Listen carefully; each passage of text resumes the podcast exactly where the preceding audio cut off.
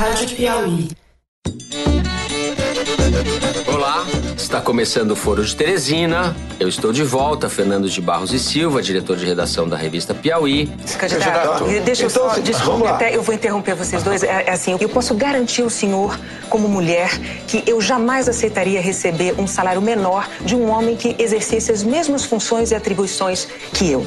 Meus companheiros de conversa sobre a política brasileira são o editor do site da Piauí, José Roberto de Toledo. Fala, Toledo. Opa! E a repórter Malu Gaspar.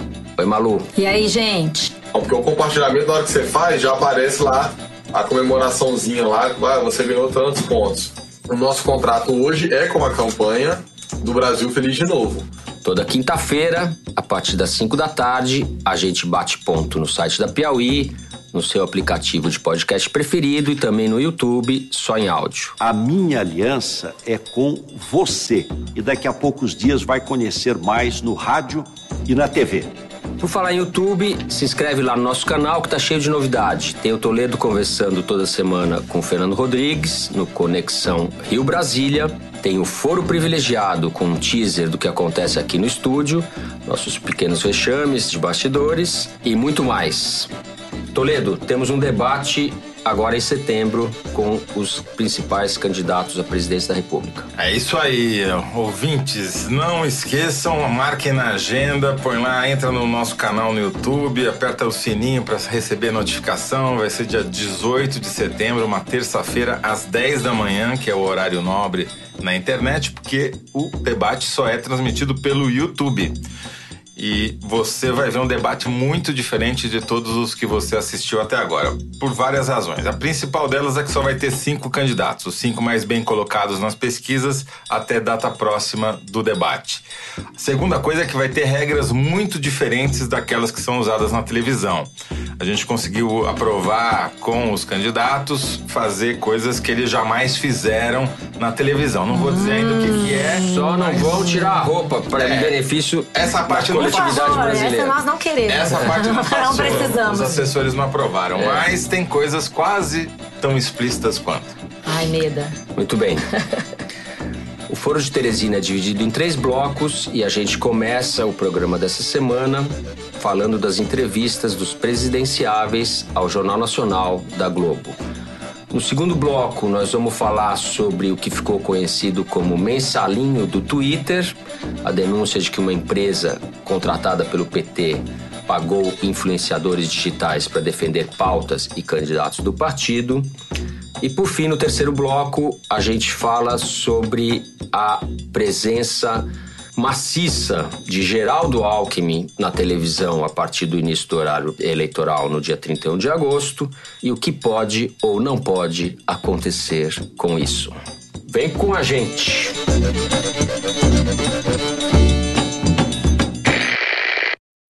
Bom, na última segunda-feira, agora, dia 27 de agosto, começaram as entrevistas com os candidatos mais bem colocados na corrida presidencial na bancada do Jornal Nacional.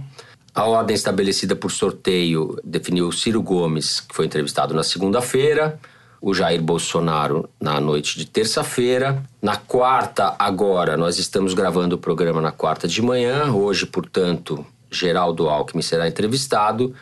E quinta-feira, dia que o programa vai ao ar, Marina Silva é a última entrevistada. Não há candidato do PT, porque o candidato oficialmente é o Lula e ele está proibido pela justiça de conceder entrevista. Acho que a gente pode começar essa conversa discutindo o que significa essa entrevista no processo da campanha eleitoral. É uma mudança de escala, de exposição dos candidatos, certo? É, o que, que cada candidatura pode esperar ou pode temer dessa entrevista no Jornal Nacional? É a primeira exposição da massa de eleitores à eleição. Porque se a gente pegar a comparação do que foram os picos de audiência da eleição até agora, que foram basicamente as entrevistas no Roda Viva da TV Cultura, depois os debates, principalmente o da Band, e agora as entrevistas na bancada do Jornal Nacional, as entrevistas no Jornal Nacional têm uma relevância quase duas vezes maior que o debate da Band. Estou pegando isso não apenas pelos dados de audiência do Ibope, mas também pela repercussão dessas aparições. Ou seja, pela quantidade de buscas que as pessoas fazem no Google sobre o nome dos candidatos nas 24 horas entre um pouquinho antes de começar o evento na televisão e até 24 horas depois. Então, por exemplo, no caso do Ciro Gomes, que a gente já tem os dados consolidados, infelizmente ainda não temos os do Bolsonaro. No Ciro, a curiosidade provocada pelo debate na Band foi duas vezes maior do que a curiosidade provocada no Roda Viva, que foi o pico do Ciro até aquele momento na campanha. Ou seja, se você considerar que o Ciro tem campanha desde o começo do ano, desde o final do ano passado, o auge dele foi o Roda Viva. Só que daí o debate da Band foi duas vezes maior. E no Jornal Nacional foi praticamente duas vezes maior do que a curiosidade despertada pelo debate da Band. Então, duplica a escala, a gente pode dizer assim, do Jornal Nacional.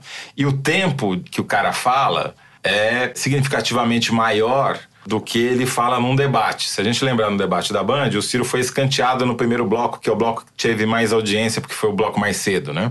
E ele só respondeu uma pergunta, falou praticamente dois minutos. Mesmo no Jornal Nacional, onde, segundo o Maurício Sticer, o jornalista colunista do Alço de televisão, fez uma contabilidade mostrando que 40% do tempo foi ocupado pelos entrevistadores, pelo Bonner e pela Renata, mesmo assim, 20 minutos foi o tempo que sobrou líquido para o Ciro falar, que é um latifúndio.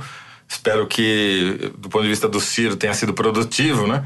O, para os seus eleitores, mas é uma oportunidade que ele jamais teve e, portanto, uma grande chance. Se vai conseguir converter em voto ou não, depende Jamais de como teve, as pessoas. dificilmente terá, porque ele tem poucos segundos de televisão na- no horário eleitoral gratuito. Exatamente. Vamos falar disso no terceiro bloco. Malu, em relação ao conteúdo, o que te chamou a atenção nessas duas entrevistas de Ciro Gomes na segunda, Bolsonaro na terça? Bom, cada candidato teve momentos bons e ruins, eu acho que a gente pode discutir isso mais pra frente, mas existe um ponto comum entre Bolsonaro e Ciro nessas entrevistas. Até os especialistas falam que a entrevista do Jornal Nacional é o seguinte: você precisa sobreviver a ela. Se você atravessar essa entrevista e sair vivo do outro lado, dado o nível de embate e tal, isso já é um ganho, né? Acho que eles atravessaram e sobreviveram ambos, cada um com um pouco mais de arranhões, mas importante, eu acho que ficou claro no discurso dos dois, é que os dois sacaram que a forma é mais importante do que o conteúdo nesse tipo de entrevista.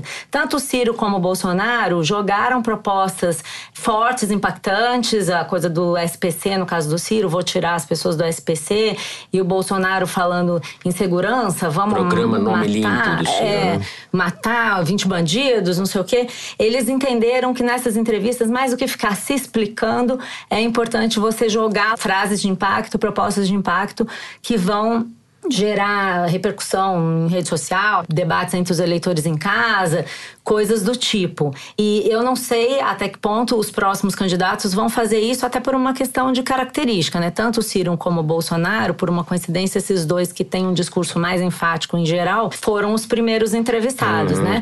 Certamente eu acho que eles se saíram relativamente bem, a gente vai discutir aqui talvez mais para frente, porque eles adotaram essa estratégia de serem enfáticos, porém pouco substanciais. Tanto o Ciro, que falou em SPC, eu até fui consultar na hora, eu falei, que que ele tá, não entendi como é que ele vai tirar as pessoas do SPC. Mas ele foi esperto porque levou o livrinho, falou que era o livrinho estava em primeira mão, ele e criou toda hora um ele fato falava assim: se você ele... deixar eu falar, como quem diz, Sim. eu tô querendo explicar melhor, mas não estão deixando. Tudo isso são táticas, né? Que eles estão aprendendo a partir das Sim. experiências anteriores do Jornal Nacional. E o Bolsonaro é a mesma coisa. Você vê que eles têm truques para tentar colocar o entrevistador no corner. Por exemplo, o Bolsonaro falando pra Renata: Isso você viu ou você ouviu? Naquela linha dele de querer sempre sugerir que rola uma fake news, Sim. né? Então eles adotaram táticas que aparentemente funcionaram. Pelo menos levaram eles até o o final da entrevista sem grandes vexames. Né? Um dos É. dois fez um- uma pataquada muito O grande. que eu acho disso? Você falou que os candidatos vão para o Jornal Nacional com a disposição de sobreviver, né? E acho que isso vale para os jornalistas também, né? Uhum. Também, também. Os jornalistas também têm que sobreviver ao embate com os candidatos. Eu sou insuspeito para falar bem da Globo, sempre faço críticas, mas eu acho realmente que ali se fez a lição de casa. Avalio que a performance deles foi melhor em relação ao Bolsonaro do que ao Ciro. É, Foi a melhor entrevista do Bolsonaro. Não compartilho essas críticas de que a entrevista foi condescendente ou que as perguntas deixaram de ser feitas. Existe, evidentemente, uma grande dificuldade de fazer esse tipo de entrevista ao vivo e eu acho que a Renata Vasconcelos, principalmente em relação ao Bolsonaro, se colocou muito bem, foram firmes. Por outro lado, talvez esse formato esteja um pouco esgotado. O Bonner, às vezes, parece um pouco professoral, quer falar, não, candidato, você não entendeu direito o que eu queria falar, deixa eu explicar melhor, etc.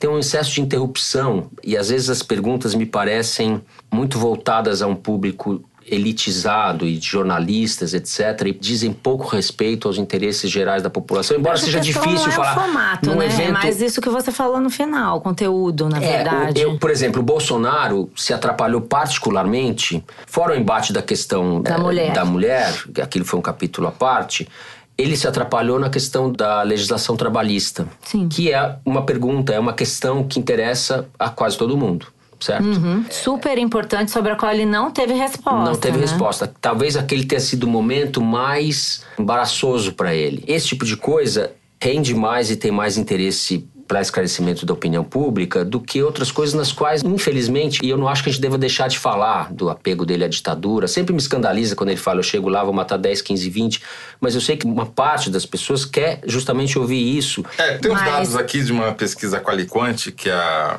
A gente chama Qualiquant porque é uma mistura de pesquisa quantitativa, porque tem uma amostra razoável, 500 pessoas, mas a- o interesse dela é qualificar a opinião dessas pessoas. Então, a gente chama Qualiquant. Esse tipo de pesquisa não tem registro no TSE, porque ele não tem valor estatístico no sentido que eu não posso dizer X% aprovaram, Y% foram contra, etc. Mas a conclusão do- da ideia Big Data, eles entrevistaram apenas eleitores ou indecisos, que não têm um candidato, ou eleitores que espontaneamente não falam o nome do Bolsonaro, mas quando apresentados o nome do Bolsonaro, declaram voto nele. São dois tipos. Então, é o eleitor do Bolsonaro não consolidado e o eleitor indeciso. A avaliação foi de que ele teve um desempenho de regular para bom, que ele, os pontos altos dele foi quando ele falou do kit gay, que é uma coisa que pega mal para a maioria do eleitorado e também para esse eleitorado indeciso, então foi um ponto alto do Bolsonaro.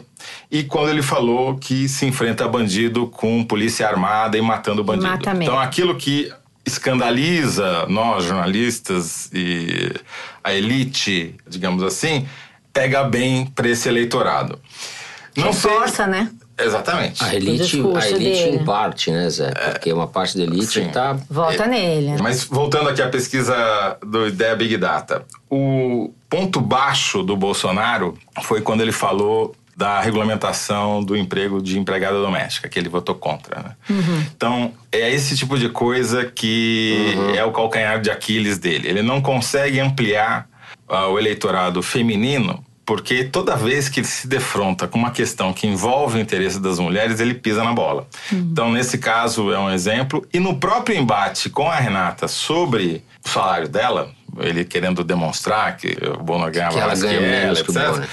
No fundo, aquilo subliminarmente é negativo para ele, porque é ele de novo confrontando uma mulher, né? Ele nem olha pra ela durante o. Ele nem responde direito, né? Ele tem uma atitude que é toda anti, né? Sim. E a conclusão da pesquisa é que ele foi de novo melhor aos olhos dos homens do que aos olhos das mulheres que participaram desse painel de entrevistas. Ou seja, eu acho que eu concordo com o Malu, ele não perdeu, duvido que ele tenha perdido algum voto, consolidou o eleitorado que já vota nele. Mas não sei se foi bem o suficiente para ter ampliado esse eleitorado. ele não perde apoio quando ele terceiriza praticamente a gestão do país para o Paulo Guedes ou para os ministros que ele disse que vai eleger e se revela um ignorante em tudo. No que ele está dizendo é verdade. Ele de fato é ignorante em Ele tudo. não perde. Ele é absolutamente despreparado de maneira exasperante. O despreparo dele é exasperante.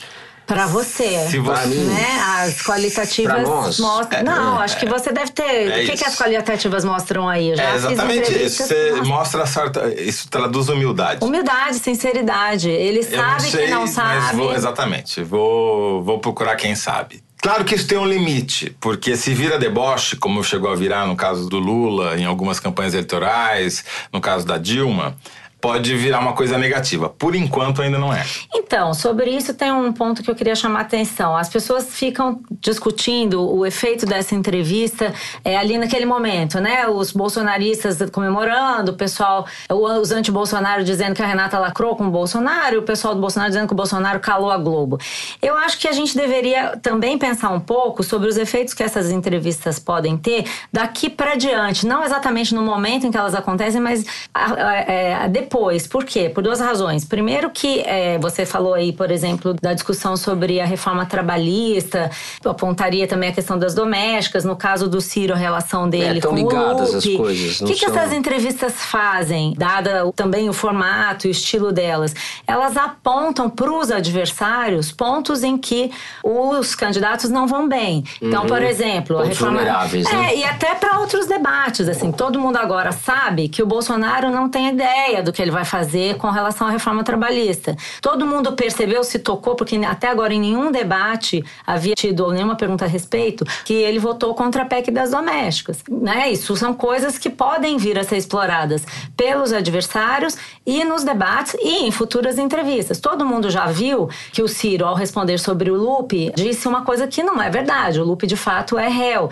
Então, tudo isso tem um poder de se desenrolar, né? Eu acho que as entrevistas, elas apontam outros caminhos, né? É isso. Bom, no segundo bloco, a gente fala do mensalinho do Twitter, do PT, o assunto que ocupou aí as redes sociais e os jornais no final de semana. A palavra Piauí entrou nos trending topics mundiais do Twitter e não foi, lamentavelmente, culpa do Foro de Teresina, apesar de alguns ouvintes estarem levantando de maneira leviana ou talvez entusiasmada essa possibilidade. Retomando aqui a história, o que aconteceu? Um número que não sabe ao certo qual foi de influenciadores digitais, que são os twitteiros com alguns seguidores ou muitos seguidores, twitteiros declaradamente de esquerda, receberam a proposta de fazer uma série de posts pagos elogiosos a políticas e governos do PT. O assunto veio à tona quando o nome do governador do Piauí, Wellington Dias, foi o termo mais falado do Twitter brasileiro, com postagens em diversas partes do país. Malu, o que te chama atenção aqui neste caso de aloprado virtual? É o escândalo dos aloprados virtuais. O caso dos aloprados, para quem não se lembra ou quem é muito jovem, foi um escândalo. Em 2006, um grupo de pessoas ligadas à campanha do Aloysio Mercadante, que era candidato ao governo de São Paulo, adversário do José Serra na época, que também era candidato ao governo de São Paulo pelo PSDB, tentou comprar um dossiê e levou ali uma mala de dinheiro. Eles caíram num golpe, na verdade, mas tentaram comprar um dossiê contra o candidato José Serra e o Lula, na época candidato à reeleição pela presidência, falou isso foi coisa de um bando de aloprados. Exatamente. É que esse caso ele é revelador ao mesmo tempo do desafio que é você regular uma campanha na internet para que ela seja justa e também do desafio que os partidos têm para conseguir eh, conversar com os eleitores nessa campanha e ao mesmo tempo do amadorismo desse pessoal na internet. Por quê? Primeiro que essa coisa dos influenciadores, evidentemente, foi uma tentativa de manipular ali, de enganar os controles que supostamente as redes sociais estão fazendo para impedir robô, fake news, etc e tal. O que eu acho que é mais flagrante aí mesmo é que todo o esquema, ele é um esquema que vai contra os mandamentos da internet hoje em dia, né? Não sei se vocês assistiram os vídeos que pipocaram aí na nesses dias com o pessoal da agência orientando os supostos influenciadores. Não sei se vocês assistiram. Passa pro pessoal o que, que foi a missão desse final de semana, para quem perdeu. era fácil, né, Henrique? Era comentar em uma publicação e convidar os amigos para comentar usando a hashtag do nosso aplicativo, que é o Brasil Feliz de Novo. O que ganhamos com a indicação? Dinheiro, né? Gente, sempre nós vamos trabalhar com o desempenho de vocês. A oportunidade foi dada. Agora, quem correr mais atrás vai ganhar mais dinheiro. É, como, é igual o Uber. Se o cara ficar o dia todo dentro de casa, o cara trabalha pro Uber, ele não vai ganhar dinheiro. É, na verdade, da Márcia do Lindbergh, a partir de amanhã, vão ter de duas a três notícias todos os dias, tá, galera? Sem contar as notícias do Brasil Feliz de novo praticamente uma Amway, um esquema da Avon, é uma coisa assim corrente da internet, é um santinho virtual, né? Praticamente a distribuição do santinho virtual.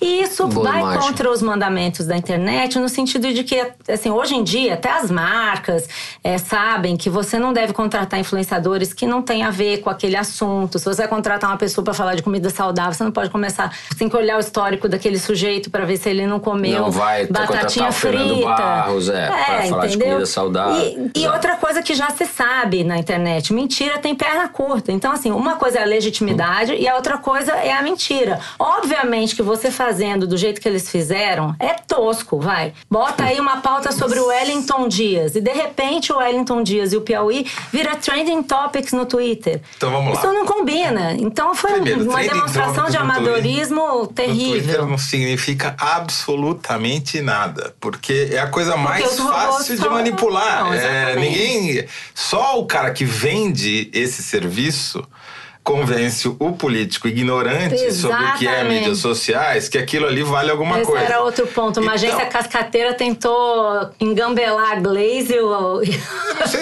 não sei quem foi engambelado, porque eles não revelaram quem são os clientes finais, mas a, a é de uma estupidez atroz. É, porque é, como você diferencia quando um trending topic... Eu não olho o trending topic. Não, não, ele pode ser espontâneo.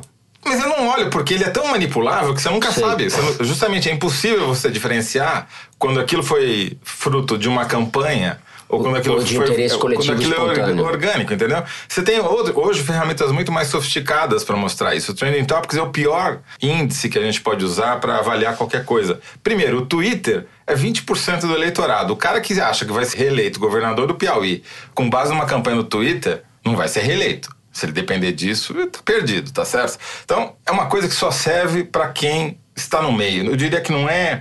É mais um esquema de pirâmide. Só interessa quem é, montou a pirâmide. É a pirâmide é. É, do ponto de vista da campanha, é inútil, é, não, não existe. Talvez para campanhas a deputado, campanha proporcional, que você pode fazer um direcionamento para determinado tipo nicho de eleitor, mas para uma campanha majoritária, você ficar pagando post no Facebook, que aliás é outra coisa. Pagar post no Facebook pode, é regulamentado. Sim, mas aí você diz que é pago, você tem que falar que é pago. Sim, está é, declarado é, na justiça exatamente. eleitoral. O PT pode vir a ser condenado a pagar uma multa por essas uhum. propagandas não declaradas, tá certo? Agora, do ponto de vista de eficiência, você está enganando quem? Não, você só conseguiu um escândalo para dizer que você Vem patrocina fake news. Você tá né? numa onda laranja porque você tem mais engajamento. Quem que tá olhando para isso? É uma coisa de. Sabe, a gente entrou num, num, num momento que parece que a as pessoas perderam um senso de noção. Não, mas eu acho que né? a intenção aí, se é que existe uma intenção clara ou simplesmente uma adesão a uma onda de todo mundo tem que estar na internet, mas eu acho que a intenção aí é dizer que existe um engajamento. Quando você bota no programa de TV, ai, olha como eu tenho engajamento na internet, você tenta passar a impressão de que o candidato tá bem. É, daí você vai pra rua e não tem ninguém. É, Essa lógico, é uma campanha exatamente. fake. Aí é por isso que eu tô falando em legitimidade, a questão, né? A questão da regulamentação das campanhas nas redes sociais. É loucura, loucura, é, impossível, porque o cara vai fazer essa coisa em Bangladesh, na Índia, não tem, é uma loucura, é, uma, é perda de tempo, é absolutamente desnecessário. Primeiro porque não você tem... Você que estuda isso, que vive isso, o que, que você acha que deveria ser feito? Nada. Eu acho que o TSE devia se omitir nessa área. O TSE fica caçando fake news. Ele não sabe nem o que é notícia. Como é que ele vai caçar o que é notícia falsa? Não, mas não caçar. Agora, se revela um caso desse, é importante não, Tudo bem, mas aí você, alguém vai lá, provoca o Ministério Público Eleitoral, Ministério, sabe? Tem os mecanismos uhum. que já existem. Não precisa Isso. o cara ficar inventando Pra dizer né? que existe sabe? uma... Porque é uma peneira isso. Você acha que o Fux entende alguma coisa? Que a Rosa Weber não entende nada. Quer dizer, pelo amor de Deus, vamos falar sério, né, gente? A campanha então... só começou no celular, é uma coisa de louco. Ou na televisão, só tá nas telas. Você olha a agenda dos candidatos, é sabatina não sei aonde, entrevista não sei aonde, debate não sei aonde, gravação do programa eleitoral, não tem nem carreata mais tem, nem não, passeata, e... nem Não, existe nada. passeata, né? Existe as passeatas não, tem, do a, Bolsonaro. Tem as passeatas que eles gravam é. pro Jornal Nacional. Que eles gravam pra Exato. postar na rede esse, social. Esse minuto... Que é constrangedor, né? Porque os mesmos cinco caras atrás do candidato andando numa calçada, passando por um monte de desconhecido que não sabe é. quem é o cara. Não, talvez isso seja uma, um efeito colateral desse fenômeno Bolsonaro na rede, né? Que fica essa quantidade de vídeos, isso. né? É, é, vídeo de apoiador, é vídeo em Barretos, é vídeo em Araçatuba, é vídeo Mas no. o Bolsonaro faz a única campanha popular. que tem gente. Por isso que eu volto àquele ponto. Tem que ter legitimidade. Não adianta você botar os cinco caras na tela, porque as pessoas já percebem isso. Então É, não aí adianta. não tem não Uma há coisa tem que dúvida a de que o Bolsonaro é um candidato que sabe usar, está sabendo usar, inclusive porque ele vai depender disso, porque não tem tempo na TV, mas Uhum. que está sabendo usar as redes sociais. Mas isso está lastreado no interesse real das Mas pessoas. também manipulou muito, porque Manipulou. Tem todas as horror, páginas né? Que foram Mas- derrubadas no Facebook e no Twitter eram Mas páginas de- é- da, da extrema-direita. É inegável que tem, a gente andando na rua vê, a gente percebe pela reação Sim. das pessoas. Não, e há essa questão da coerência. O cara que posta coisas do Bolsonaro sempre posta coisas do mesmo tipo, né? Eu estava conversando com um marqueteiro de internet hoje e ele estava me dizendo que o influenciador da política, ele é um micro-influenciador. Não adianta você chamar a Bruna Marquezine, ninguém hoje vai chamar a Cláudia Raia, você vê que não tem mais isso. Falando, vote em fulano, vote em cicrano. Hoje em dia o jogo é outro, é o cara que tem 500, 2 mil amigos e no ciclo dele começa a defender coisas e talvez ele venha a influenciar alguém. Não, mas foi isso que o PT tentou fazer, porque as pessoas que foram pagas têm 5 mil, 6 É, mil, mas ele 10 não mil foi ver, por seguidores, exemplo, né? essa a Paula Holanda, a primeira a denunciar o esquema, não estava ligada ao PT. Mas era de Eles não- esquerda. Era de esquerda, Ela mas o jeito por- que eles manipularam o pessoal também foi um jeito meio burro de lidar com o Não, e- e- influenciador. mas eu- nem sei se influencia alguém, mas Eu enfim. queria, não, 6 mil influencia o cara que pessoas. já vota no cara. é- é- É. Não faz sentido. Não faz nenhum sentido foi um você influenciar o cara que já está influenciado. É de um amadorismo, né? Porque você Não hoje é, não é amadorismo, é pior, é É picaretagem. picaretagem É pra cima do picareta- partido É um profissional. é- amadorismo. Mas você pode ser um picareta profissional, né? Eles foram picaretas Sim, mas não é amador, é- né? é gente que ganha dinheiro com isso. Tá certo. Nosso ouvinte e são arroba RM William com dois N's escreveu esse Piauí Gate não é coisa do foro de Teresina, talvez? Não, a gente não é tão aloprado assim, pois são. Vou responder com o Dr. Paulo Maluf. Não é verdade. Não é verdade que vamos nós. Não é Ela se verdade. entregou que ele é o imitador oficial do programa. E eu vou apoiar essa CPI pra acabar com a do Kinder Ovo. Essa é outra tática bem, bem em voga. O Apoio uma CPI pra acabar com a outra. Piauí nunca teve dinheiro no exterior. Nunca. Nem aloprados de plantão. Bom, Só nós com mesmos. isso, nós encerramos o segundo bloco do programa. Vamos falar da campanha na TV e do latifúndio de tempo que terá Geraldo Alckmin.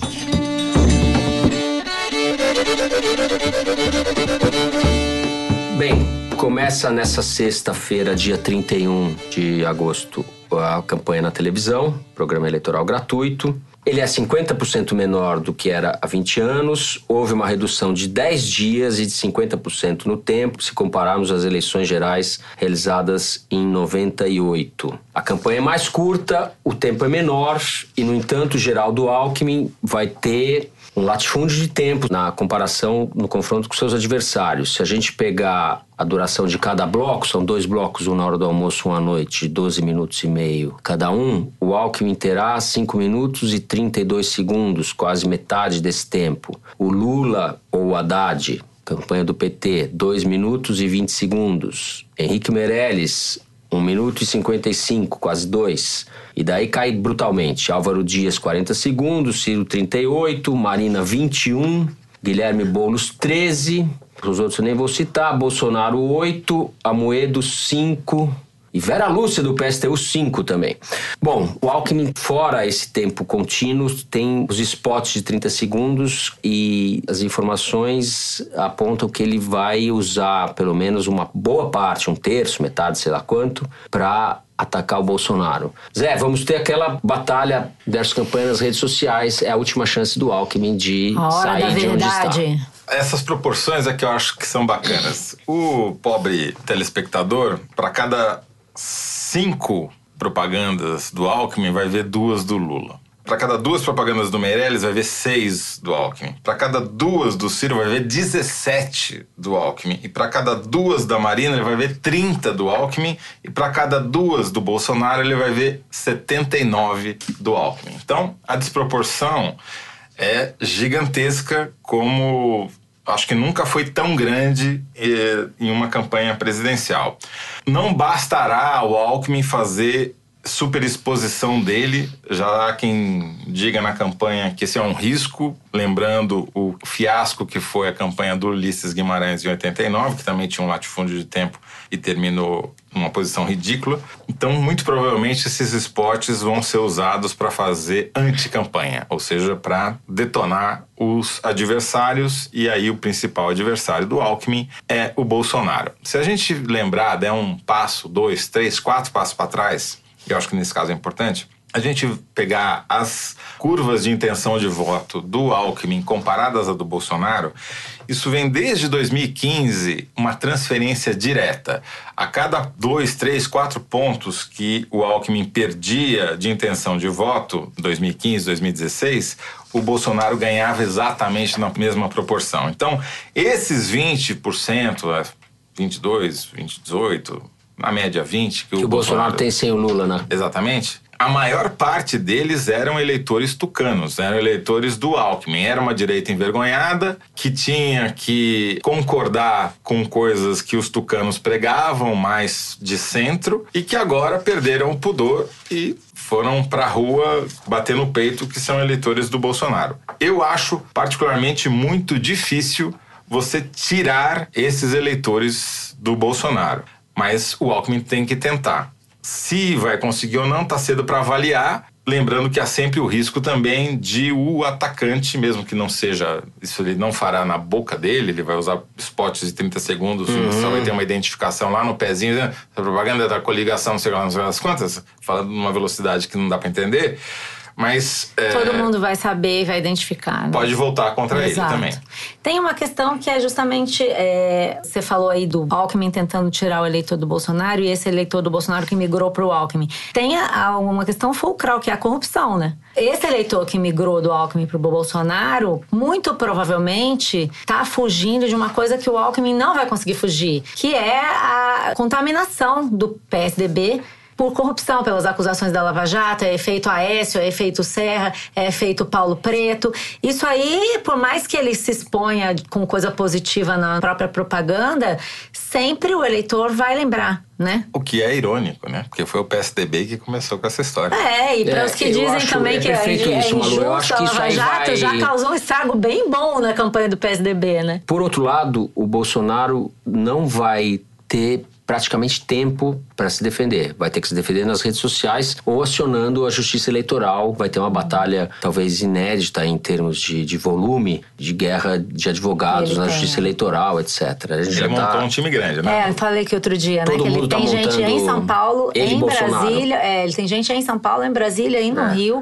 preparados para responder a- e buscar O comer o tempo do montou, Alckmin com né? resposta, com o tempo de Então, resposta. A gente vai ver, um, é chatérrimo isso aí, porque fica aquele negócio de advogados, justiça eleitoral, mas a Uhum. gente vai ver Mas pro Bolsonaro pode ser útil, que ele come com direito Exato. de resposta, tempo do Alckmin, né? Essa, essa é a estratégia dele. É baixar essa relação de 2 para 79 spots para 2 para 30. Já é reduzir pela metade, tá certo? Mas e tem um dado curioso, nas reuniões de preparação do nosso debate, né, com, com o Poder 360 no YouTube, o único candidato que manda representantes que são advogados É o próprio Bolsonaro. é o Bolsonaro. Depois a Marina começou a fazer isso também, mas quem começou com isso foi o Bolsonaro, que mostra já que tem um grau de judicialização na estrutura de campanha bastante grande. Aham. É mais advogado do que marqueteiro, né? Exatamente. Aliás, nem tem marqueteiro. É, agora sobre essa coisa dos ataques, é só para lembrar uma coisa. É, aparentemente, a campanha do Alckmin, na semana da- do início da campanha na TV, tá perdida em relação ao tom a ser adotado, né? Demitiram o, o- o número um das redes sociais, segundo o Toledo, Foi promoveram promovido, foi promovido número do... para fazer mobilização de militantes. Tucanaram a demissão Você do sujeito. algum militante do. PSDB? então, quer dizer, é, é difícil para qualquer um e para o PSDB mais ainda, pelo que se está vendo, escolher o tom a adotar no ataque ao Bolsonaro. Na eleição passada, o PT fez um ataque muito eficaz sobre a Marina e derreteu a Marina, levando à queda dela nas pesquisas.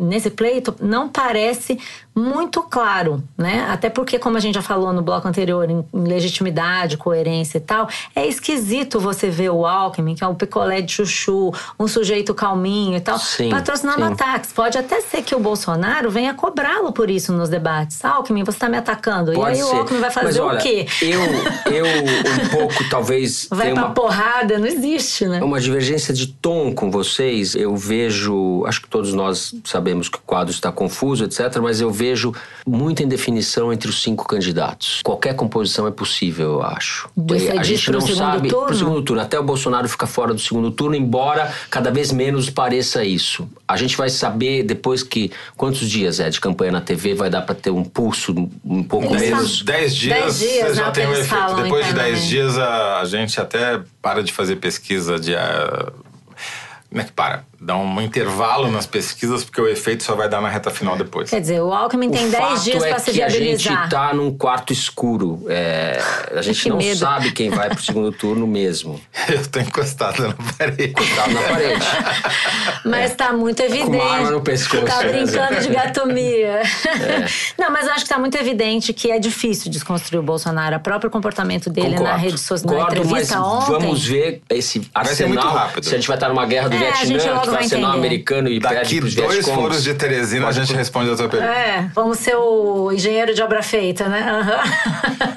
Agora tem um ponto para o qual eu queria chamar a atenção aqui, que a gente viu aí nessas últimas semanas uma série de sabatinas, debates, todo tipo de exposição pública desses candidatos ao contraditório. Eu peguei um cálculo aqui que foi feito pelo colega do Anticast, um podcast muito bacana sobre política dirigido pelo Ivan Mizanchuk.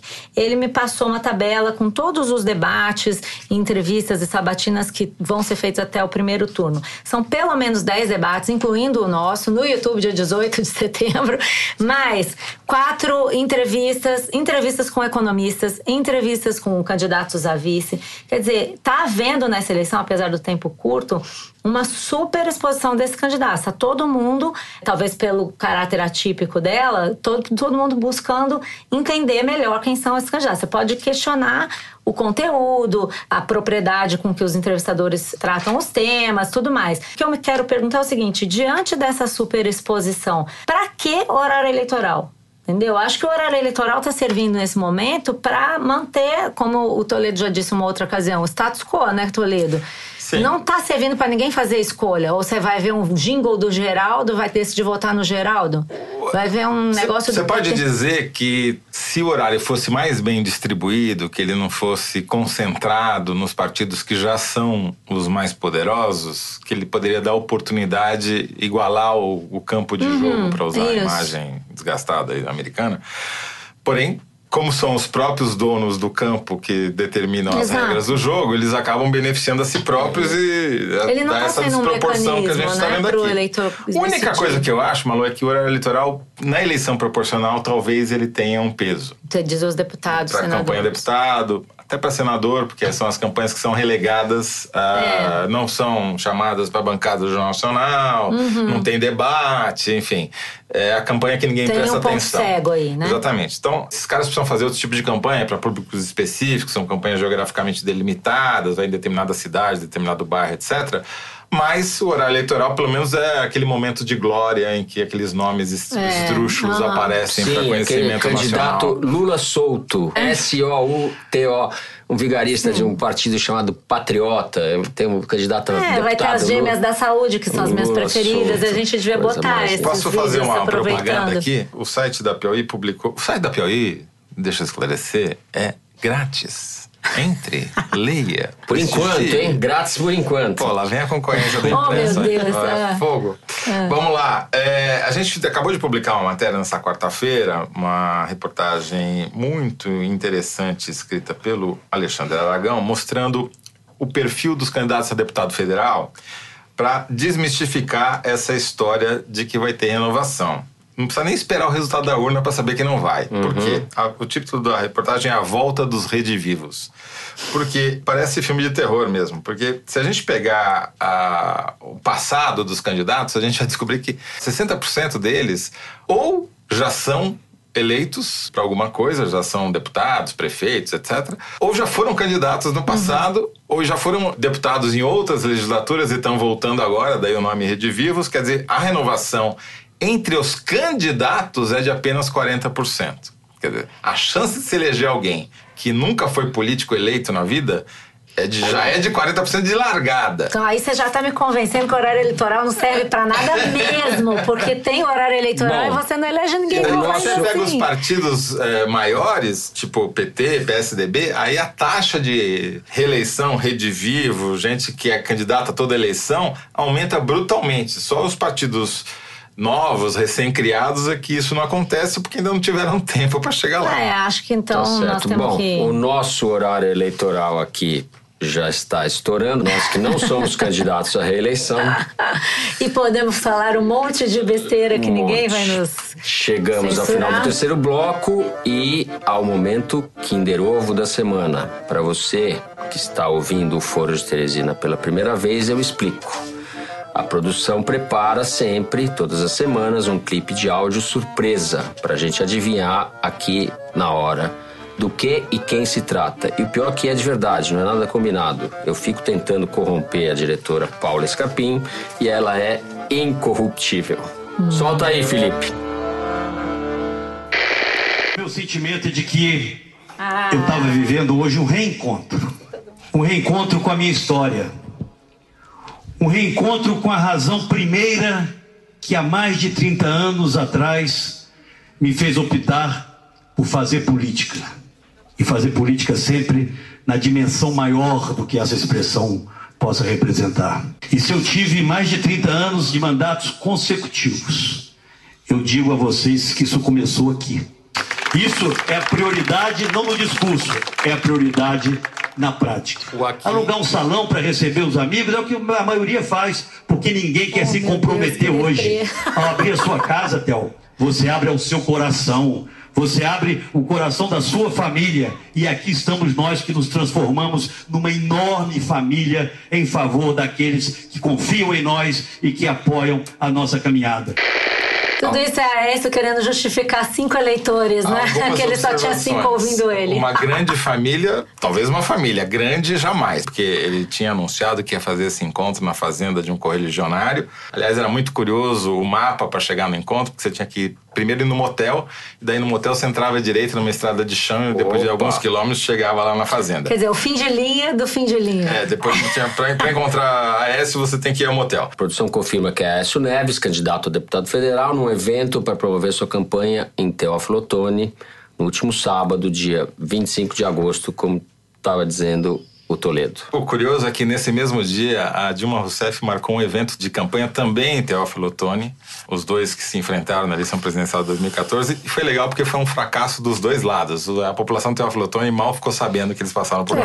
Eu consigo que ver é- nessa gravação do Aécio, eu consegui, eu fiquei imaginando assim um salão vazio e um cachorrinho passando atrás, assim, sabe assim, aquela cena desoladora e o candidato tentando viu? fingir. Que coisa. Eu senti É um falta... fim de linha, é deprê, é deprê. Eu senti falta de um palavrão nesse discurso dele, mas nesse pequeno trecho que a gente ouviu, dá pra ouvir uma impostação de voz, uma forma tão antiga e tão, É, mas todos os tão uma dele impostura assim. tão grande assim. uma- É, Ele gosta de falar assim como se ele fosse o avô do Tancredo Neves. é um pouco exato. Não o Tancredo Neves, o avô É dele. bastante patético. E eu acho que ele vai conseguir se eleger deputado federal e, e, Bom, e se não, ganhar, realmente- o, É vexame, hein? O deputado federal ele vai se eleger. né? ganhar o foro Ele- ele- privilegiado. É.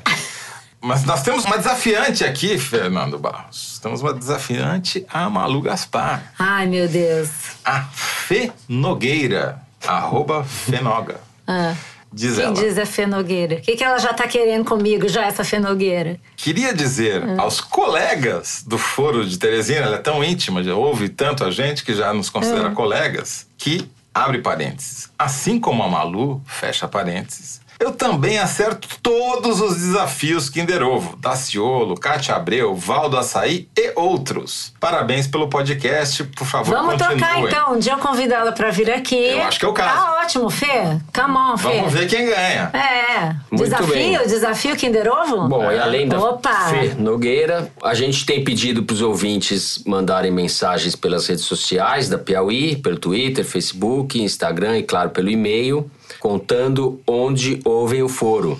Usem a hashtag arroba Foro de Teresina ou escrevam para o e-mail forodeteresina, arroba revistapiauí.com.br. O Henrique Lucarelli, professor de história, mandou um e-mail dizendo que houve o foro depois das aulas em uma cama de hotel na bela Ipauçu. Oh, vocês não me levem a mal, chama assim a cidade. Ele pede perdão pelo comentário maquiavélico, segundo ele, mas diz que o show o show somos nós. Tem muita virtude, mas a fortuna não tem nos ajudado. Ele faz a coisa do Maquiavel entre virtude e fortuna. A fortuna é o seguinte, é porque a gente acha que a gente grava num dia errado, grava na quarta-feira e muita coisa acontece na quinta e na sexta. Fica registrado aqui. Mas quando a gente começar a gravar na quinta, vai acontecer coisa na sexta. É, não tem saída. E eu também vou agradecer o Henrique, porque ele me chamou de o moço dos números. Ser os números, mas eu gostei do moço. Henrique, esse moço tá cheio de cabelos brancos na minha frente, Henrique. Moço, moço, moço. Depois dessa sessão de cartas e afagos. Deixa eu falar mais uma, desculpa. Fala, eu achei muito legal. Fala, moço. Essa daqui eu achei. Moço, moço dos números quer falar mais. Aqui. A Priscila Bernardes diz que escuta o Foro de Teresina junto com seu marido Ângelo, quase a moda antiga. Nos reunimos na sala, em casa, em torno do rádio, entre aspas, ouvindo atentamente cada palavra, como se fazia antes ah, da televisão. que honra! Gostei. Gente, adorei Muito isso. obrigado. Demais. Bem, o Foro de Teresina dessa semana vai ficando por aqui. Você tem esse encontro marcado com a gente toda quinta-feira, a partir das 5 da tarde, no site da Piauí, no seu tocador de podcast de preferência ou no YouTube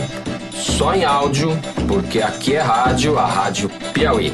O Foro de Teresina tem direção da Paula Scarpim, produção da Luísa Miguez, do Luigi Maza e da Mari Faria. Nós gravamos no estúdio da Rádio Batuta, no Instituto Moreira Salles. A edição é do Felipe de Castro e a finalização e mixagem do João Jabassi. Nossa música tema é composta e executada pelos piauienses Vânia Salles e Beto Moreno. Eu sou Fernando de Barros e Silva e meus companheiros de conversa aqui são a Malu Gaspar e o José Roberto de Toledo. Obrigado, Malu. Obrigado, Toledo. Tchau, pessoal. Até a próxima. Tchau. É isso. Até a semana que vem.